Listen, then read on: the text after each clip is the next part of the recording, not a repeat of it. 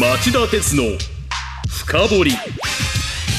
皆さんこんにちは。番組アンカー経済ジャーナリストの町田鉄です。こんにちは。番組アシスタントの杉浦舞です。え来月の G7 主要7カ国広島サミットへ向けてアメリカが中国に対する輸入関税を強調して引き上げる対抗措置の創設を提案していることが明らかになりました。日曜日付の日本経済新聞の長官が報じたもので例えばある国が1カ国だけ中国の経済的な威圧行為で被害を受けた場合 G7 諸国が対中関税を引き上げその関税を原資にして資金援助や金融支援を行いその国の損失を補填する仕組みを作るというものです。まあ確かに中国の経済的な威圧行為って目に余るものありますよね、うん、中国は新型コロナウイルス問題で対立したオーストラリアに対し石炭ワイン大麦などの関税を引き上げました。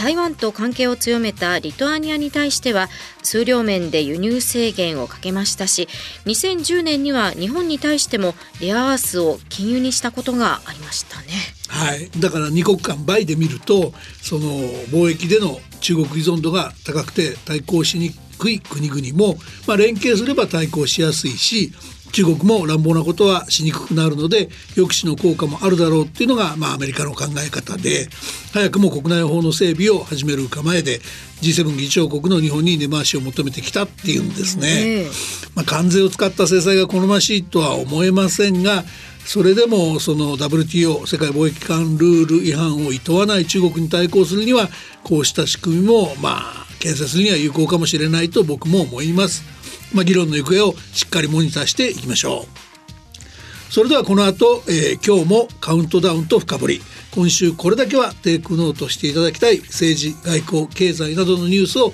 僕が厳選してお伝えします。町田鉄の深掘り。この番組は NTT グループ三菱商事ジェラの提供でお送りします。町田鉄の深掘り今週のニュースカウントダウン。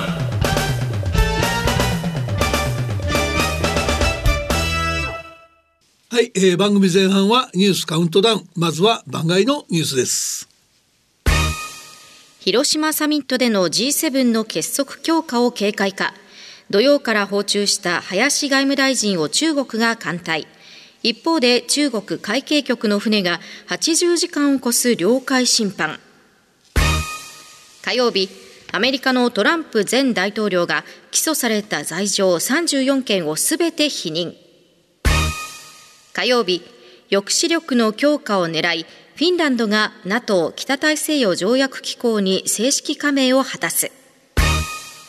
昨日フランスのマクロン大統領が中国の習近平国家主席と会談。陸上自衛隊のヘリコプターの機影が昨日夕方宮古島周辺でレーダーから消失。はい、えー、それではニュースカウントダウン、えー、今週第5位のニュースからご紹介していきましょう。水曜日原子力規制委員会が日本原子力発電の敦賀原発2号機の審査を再び中断。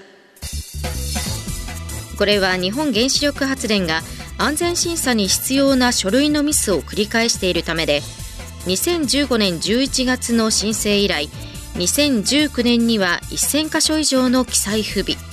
2020年には一部の改ざんが明らかになっていますはいあの原子力規制委員会は資料の出し直しを許すのは今回が最後だとしてるんですけど、うん、まあまあ過ぎますよね。原発の運転でもずさんなことをやりかねない体質が浮き彫りになってるわけで、えー、同じく日本原電が再稼働を目指している首都圏の原発東海第二と合わせて永久に運転を禁じるぐらいのことをやるのが妥当なんじゃないでしょうか。こんな事業者寄りの甘々の対応では規制委員会が信頼に足りないこともはっきりしたと言わざるを得ません。次に行きましょう。4位のニュースはこれです。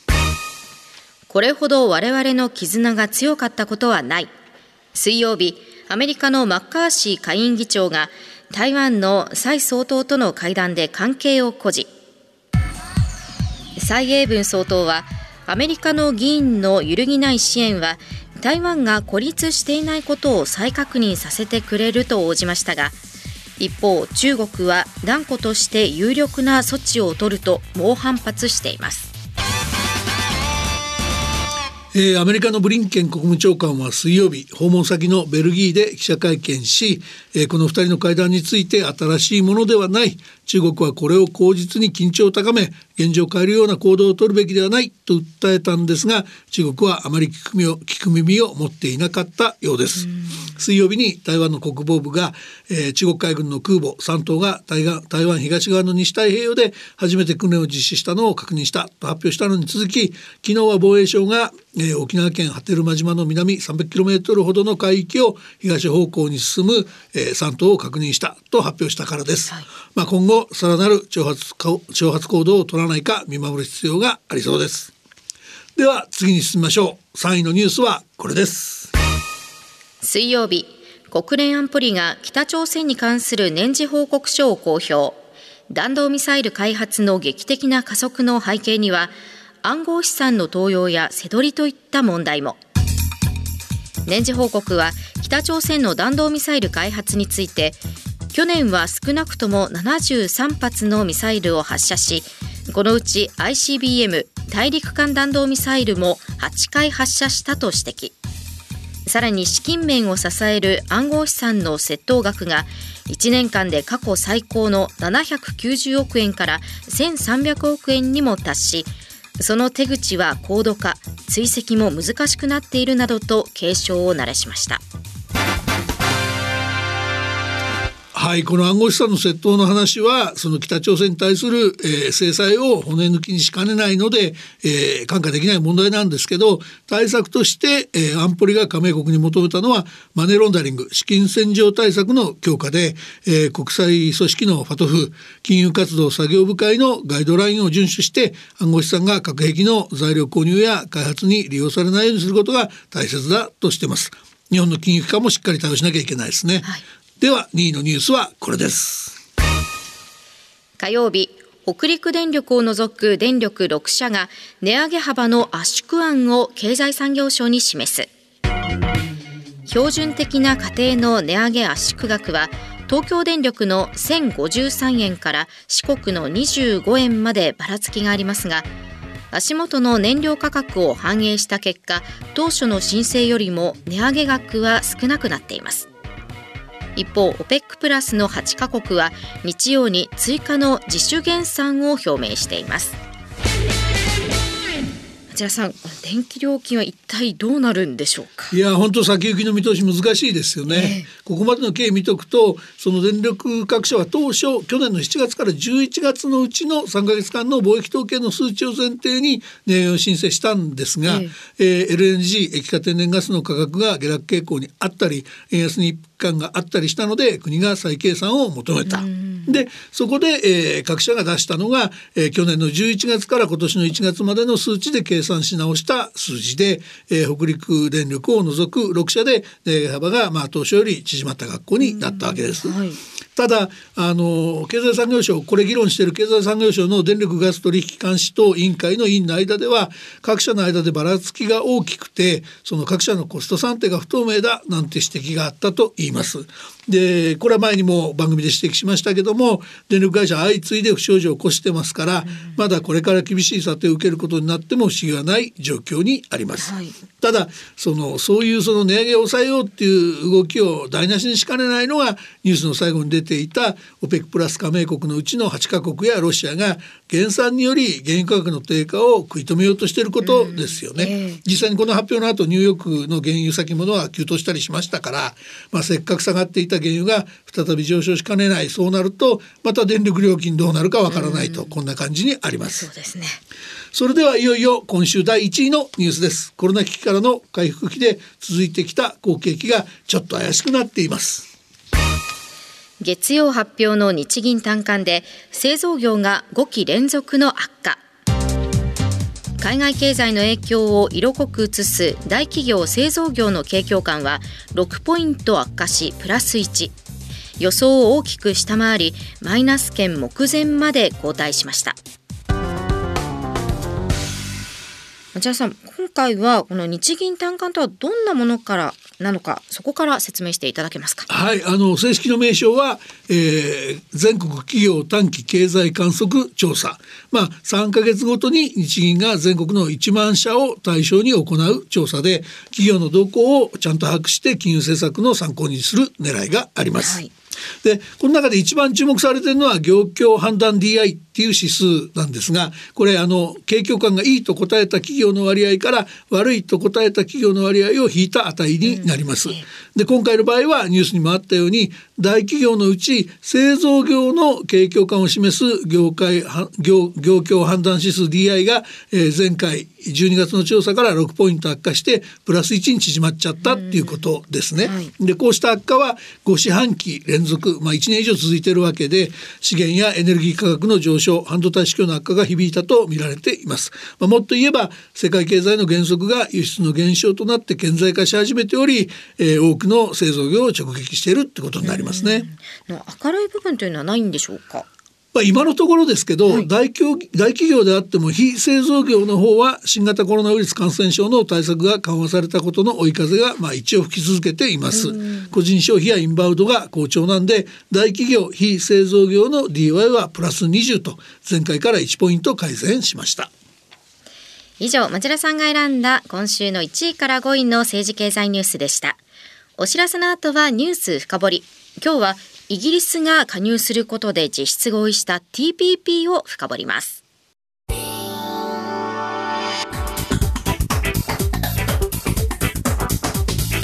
今日の深掘り。はい、えー、今日のテーマは？イギリス加入で実質合意。TPP は自由貿易を守る砦になれるのか？はい、あの先週のこの番組でもお伝えしましたが先月31日 TPP 環太平洋パートナーシップ協定の閣僚会合でイギリスの加盟が実質合意にこぎつけました、はい、TPP が2018年に発行して以来発足時から参加している11カ国以外で加入が認められるのはイギリスが初めてとなるんですね。そうですね。これまでまあインド太平洋を囲むアジア諸国が構成していた TPP がヨーロッパのえー、先進国で世界6位の経済大国も含めた枠組みに変わるわけです。で経済的な波及効果はもちろんですけど、まあ、僕はこれを自由貿易という観点からも非常に喜ばしく、えー、意義のあることだと思っています。はい、まあ、そもそも自由貿易は関税など国家の介入や干渉に邪魔されず自由に貿易を行うことを言います。でこれが双方の国にとって大きな利益をもたらすということで、まあ、学説としては経済学の父アダム・スミスの時代から、えー、経済通商面での普遍的な価値だったはずなんですが、まあ、ここ数年は、まあ、トランプ政権時代のアメリカがそっぽを向いたことなどをきっかけに国際的なアジェンダとしての、えー、地位が揺らいでましたよね。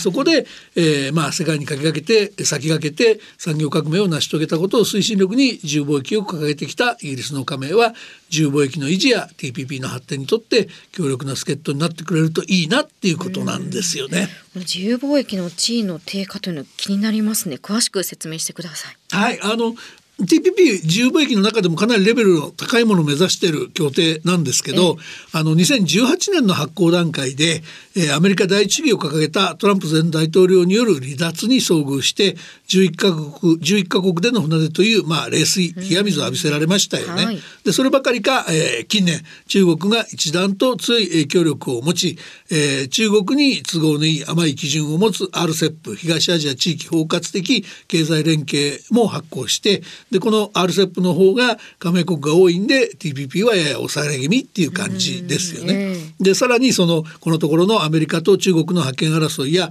サプライチェーン供給網の囲い込み合戦それからロシア軍のウクライナ侵攻に対する西側諸国の制裁とえー、世界はまあ大きく二極文化の方向に向かっていて TPP を含めて自由貿易は引き続き厳しい逆風を避けられないような情勢にあるわけです。でこのイギリスの加盟というのはいつ頃実現しそうなんでしょうか？えー、っと7月に予定されている閣僚級会合で TPP 加盟の11カ国とイギリスが合意にあの合意書に正式に署名した後各国内での批准手続きに入りそれを経て正式加盟となりますまあ早ければ今年中に実現してもおかしくはないですよねでこれによってまあ加盟国合計の GDP 世界の12%から15%に拡大する見込みとなってますこれは大きいですね。そうですよね。でもね、僕これだけじゃなくて、やっぱり重貿易の推進者であるイギリスが加盟したっていうのがやはり大きいと思ってるんですね。えーあの先週の閣僚会合の後に公表された共同声明を見てもですねイギリスの加入を審査してきた加入作業部会の確認事項としてイギリスが物品サービス投資金融サービス政府調達国有企業及びビジネス関係者の一時的な入国について商業的に有意義で最高水準の市場アクセスのオファーを提供したとまあ来賛してるんですよね。で今回のイギリスの加盟が TPP にとって大きな意義があるということは分かりました、はい、ではその加盟するイギリスにとってはどういったメリットがあるんでしょうか？はい。あのイギリスから見ると今回の TPP 加入って先だっての EU ヨーロッパ連合離脱でその EU 全体としてじゃなくてイギリス独自の通商交渉権を取り戻したっていうことがあってそのことを発揮した目に見える成果って言えるんじゃないかと思います。はい、まああのすでに成熟してしまった EU 市場に縛られることなく成長力に富むインド太平洋市場と連携する足がかりを得たっていう意味もありますよね。実際イギリスのスナク首相は先週金曜日に TPP 加盟でイギリスは成長する太平洋の経済グループの中心に置かれると述べて長期的な観点からのメリットというのを強調していますよね、うん、まあ今入ってる国だけじゃなくて今後 TPP の加盟国が増えることで恩恵がさらに加速するっていう思惑もあるみたいですよ。えーでは日本にとっては今回のイギリスの加盟というのはどんな影響があるんでしょうか？あのねそこは否定的なことを言う人もいいんですよ。っていうのは、はい、イギリスとの間には二国間の FTA がすでに締結されているので、今回のイギリスの TPP 加入で得る直接的メリットは小さいじゃないかっていう議論なんですね。はい、ただですねあの後藤経済再生担当大臣が先週の金曜日の記者会見で強調したようにあの日本は今回何も譲歩してないんですけど日本が輸出する米の関税についてイギリスは現在20%課税してるんですけどもこれをゼロにする撤廃するっていう情報をしてくれたんですね。はい、なのでまあ農業分野に多い保護主義の人たちからも歓迎されそうないいニュースってことが言えると思います。で、ね、岸田総理以下政府は世界的な和食ブームの中で米の輸出に弾みがつくとまあ結構喜んでますよね。ただあの僕はそのそういった目先の損得だけじゃなくてイギリスの TPP 加盟の意義を論じるのは、まあ、その目先の損得だけで論じるのは志が低すぎると思います。うんはい、なので冒頭でも述べたようあの述べたようにイギリスと連携して TPP を維持発展させて国際的なアジェンダとしての自由貿易の輝きを取り戻すのに役役立ててほしいと思っているので、うん、後半その話をさせてください。お知らせの後さらに深掘ります。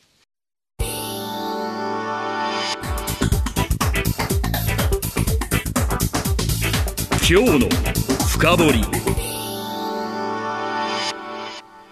今日のニュース深掘りはイギリス加入で実質合意。TPP は自由貿易を守る砦になれるのかと題してお送りしています。はいあのまあちょっと歴史的なことから振り返りたいんですけどね、え第二次世界大戦の後アメリカは民主主義資本主義自由貿易の基種として世界をリードしてきました。しかしアメリカ国内の製造業の衰退や経済格差の拡大が災いして、えー、保護主義的なアメリカ第一主義を掲げるトランプ政権が誕生。先ほどお話したようにアメリカは TPP から離脱してしまいました。はい。で一方日本ですけども、ええ。ー、残った11カ国をまとめて TPP が空中分解しないように交渉をまとめて、えー、発行にこぎつけたんですがえー、それもつかの間中国の攻勢にさらされてきました。アメリカ離脱を好機と見た中国が2021年に TPP への加盟を申請してきたっていうのが一つ、うんはい、それから、えー、中国は TPP の11カ国よりも多い15カ国が参加する RCEP 交渉も強く後押しして去年の発行を実現しました、うん、でこちらは世界の人口と貿易総額のおよそ3割を占める巨大 FTA です、はい、でえー、ただですね RCEP って TPP より関税引き下げ率が低いとか、うん、えー、政府の国有企業支援や経済活動への介入を抑える投資ルールの縛りが弱いとか、まあ、要するに中国を利する協定内容になってるんですよね。はい、えー、でそういうものが勢いづくとやっぱり TPP 的にはあるいは自由貿易的には良くない。で、えー、対抗してほしいアメリカは、えー、バイデン政権の発足後も自由貿易の推進とか TPP の回避っていう方には舵を切れていない状況にあるわけです。でもアメリカのバイデン政権は IPEF インド太平洋経済枠組み打ち出しましたけれどもこちらはどうなんですいやだからこれがアメリカのその停滞ぶりの象徴みたいなもんで、はい、IPEF ってそのアメリカ内の保護主義者への配慮から自由貿易の推進には全く触れてないんですよね。で軍事ハイテク技術の流出促進とえー、流出阻止と、はい、えー、自由主義国側でのサプライチェーン供給網の強化が柱で中国排除を目指すという世界貿易の観点からは明らかに中途半端な協定と言わざるを得ません。はい、でさらにはロシア軍が去年2月ウクライナに侵攻したことで西側陣営は対抗上ロシアへの経済制裁を強めざるを得ず、まあ、自由貿易という国際的なアジェンダはすっかり色あせた格好になってます。まあ世界は軍事面の安全保障が自由貿易より優先されるそういう時代の様相を呈してるんですね。ではこうした中で日本はどうしたらいいんでしょうでだから周りを取り巻く環境は厳しいんですよね。はい、だけどあの、まま一つはだから日本は中国やロシア北朝鮮への対抗上安全保障面ではアメリカと連携する以外の選択肢がほぼないですよね。はい、だけどその一方で経済の二極化や保護主義が世界を席巻することは、まあ、貿易立国の立場から見ても容認できるわけではないでしょ。で停滞する WTO 世界貿易機関のドーハラウンドも打開の糸口が見えていない中でまあそうだとしても日本はなんとか自由貿易の火を灯火を消さないために TPP の質を落とすことなく加盟国の拡大を進めていく必要に迫られているということになるんだと思います。はい、えー、で、えー、そんな中で日本と立場上の共通点が多くて自由貿易を強く志向するイギリスの加盟が決まったっていうのはちょっとした援軍じゃないかなっていうふうに考えてるわけです。ここはぜひうまく連携していってほしいですよね。そうですね。あの今後その連携でまず問われるのはすでに加盟申請をしている国々。まあ、具体的に言うと中国台湾エクアドルコスタリカウルグアイの5カ国ですがこの交渉をどう裁くか、うんはい、それから離脱したアメリカの復帰問題どうそのその気にさせるか、えー、それからまあ正式加盟加盟まだ申請してないんですけどあの韓国への対応をどうするかといったところじゃないかと思います。うんはい、で特に中国に関してはその加盟国であるマレーシアやシンガポールが早期の承認を求めてるようなんですね。だけどそれではその中国が国際的な経済慣行を無視して各地で繰り返している傍若無人な振る舞いを容認することになるし TPP そのものも現行の基準を引き下げることになりかねないのではなのでやっちゃいけないことなんだと思います。でむしろここは日本としては加盟12カ国を団結させて中国に TPP 基準に合致するそういう体制を整えるよう迫るそういうことが大事だと思います。でもこの中国が譲歩して現行の TPP 基準に合うような体制の整備に乗り出すことっていうのはあるんでしょうか？いやまあ確かに簡単じゃないですよね。ねなのでね僕はあの僕なりのちょっとそれを可能にするための秘策を紹介しておきたいと思います。秘策ですはい。これですね TPP と EU の間で巨大な重武協定を締結しようってことなんです。まあ EU って言えばもう27カ国が加盟するでしかも5億人がいる住んでるっていう巨大重貿易圏っていうかまああの国家の経済統合政治統合を目指している組織ですから、はい、これとくっついちゃえばまあ TPP の魅力ってもうとんでもなく増しますでしょ？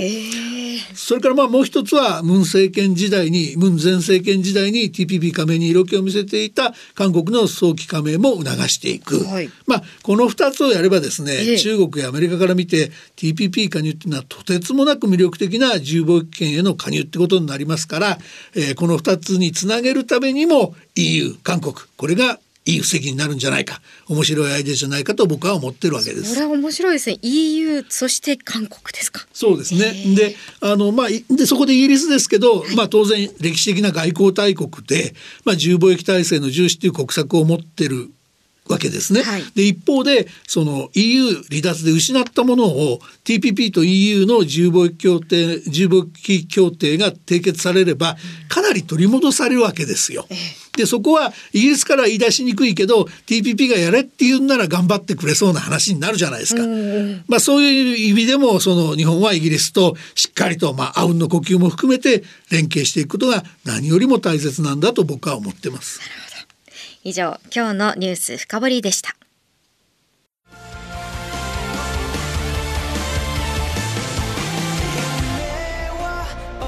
本気で夢を追いかける時。新しい一歩を踏み出す時。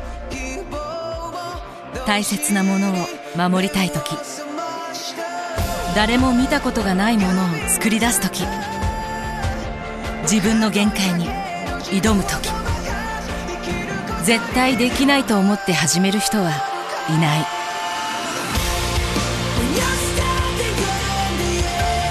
絶対なんて誰が決めた？CO2 が出ない日を作る。ジェラはゼロエミッション火力と再生可能エネルギーで2050年 CO2 排出ゼロに挑戦します。発電の常識を変えてみせる。JERA 町田鉄の深掘り。この番組は NTT グループ三菱商事ジェラの提供でお送りしました。杉浦さん、はい。近づいてきたゴールデンウィークの計画ってもう立てました？おー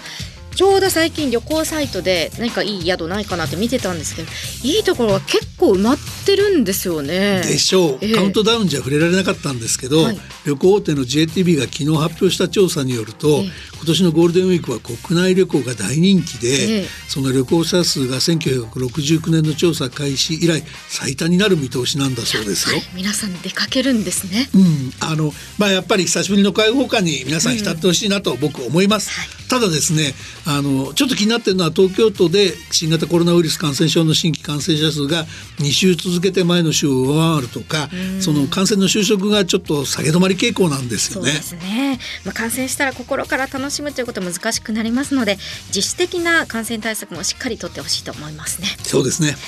では来週金曜午後4時に再びお耳にかかりましょう。さようなら